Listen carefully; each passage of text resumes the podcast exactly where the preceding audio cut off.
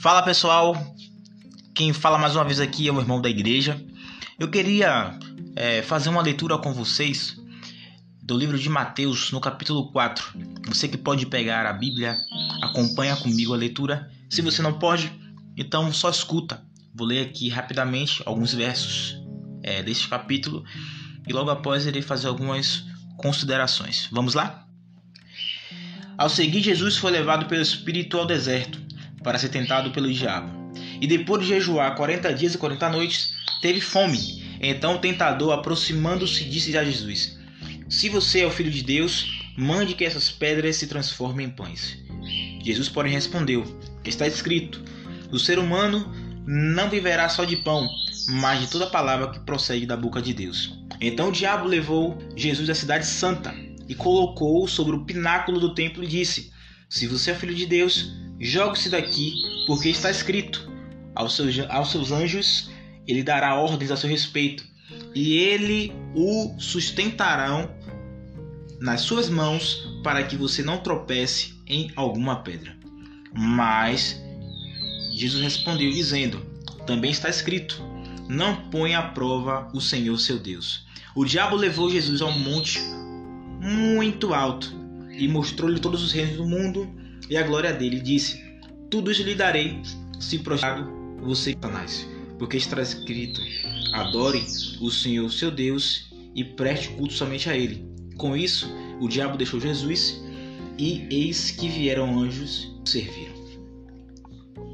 Essa história ela não é desconhecida é, pelo mundo cristão e também pelo mundo não cristão. Muitas pessoas já sobre a história da tentação que o nosso Senhor Jesus Cristo sofreu. Mas o interessante, é, alguns pontos interessantes, melhor dizendo, se nós analisarmos e olharmos essa história, vemos que Jesus ele foi levado pelo Espírito, é, Ruach Kadosh, né? O vento, o vento, né? É, é, no, no, hebraico, né? Ruach, vento, Espírito Santo. E ali ele foi tentado pelo diabo, por Satanás. E perceba algo: ele foi levado para o deserto.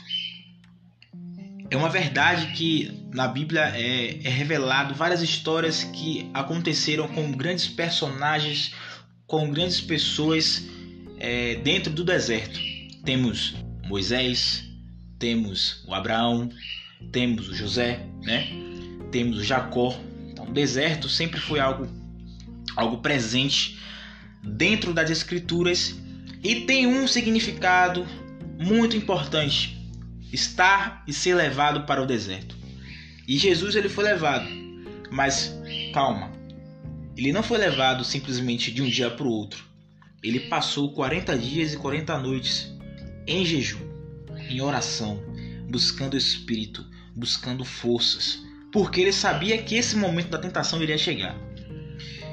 E ele passou essas provas com maestria se Cristo tivesse é, cedido a Satanás qualquer uma dessas provas, qualquer uma dessas sugestões malignas, tenha certeza de que nós não estaremos é, mais justificados.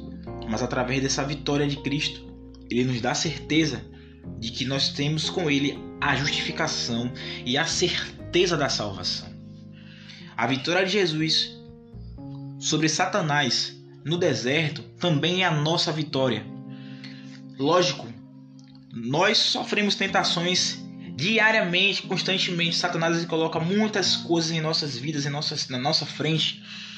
E muitas das vezes nós caímos. Caímos talvez no adultério, caímos na prostituição, caímos na pornografia, caímos na lascívia, na preguiça. E são sugestões diversas.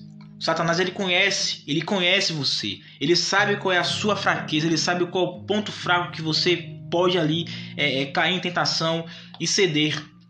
Mas essa história aqui de Cristo, ele vencendo o maligno cara a cara, revela para nós que também podemos ser vencedores se, se nós estivermos ligados a Jesus fazendo jejum, fazendo oração, conectados com Ele. Mas mesmo mesmo assim, se você seguir isso à risca, mesmo que você venha cair, saiba que Jesus ele venceu por você. Ele venceu o maligno por você. O Espírito Deus estava conduzindo Jesus. E esse mesmo Espírito Santo que deu para Jesus essa força, ele também dará essa força para você se você buscar. É condicional. Você quer ser vencedor? Você quer vencer as artimanhas do maligno que ele coloca na sua vida? Faça igual a Cristo fez. Busque, jejue 40 dias, 40 noites. Fique, se purifique, purifique seu coração, purifique o seu tempo, para que você ouça claramente a voz de Deus. Lá em João capítulo 10 é, é nos relatado sobre isso.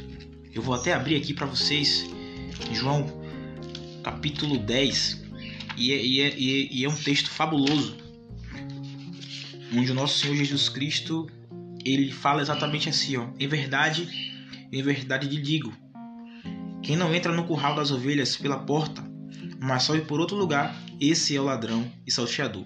Porém, aquele que entra pela porta, esse é o pastor das ovelhas. Para este, o porteiro abre. As ovelhas ouvem a sua voz e ele chama as suas ovelhas pelo seu nome e a conduz para fora.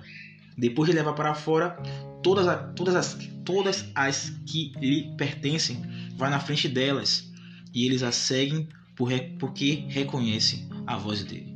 Percebe aqui? As ovelhas reconhecem a voz do seu pastor. E você está reconhecendo a voz do seu pastor? Ou você tem ouvido a voz do ladrão vestido de pele de cordeiro? É, o lobo vestido de pele de cordeiro. Você tem esse discernimento você consegue distinguir a voz de Deus e a voz do Satanás, de Satanás na sua vida?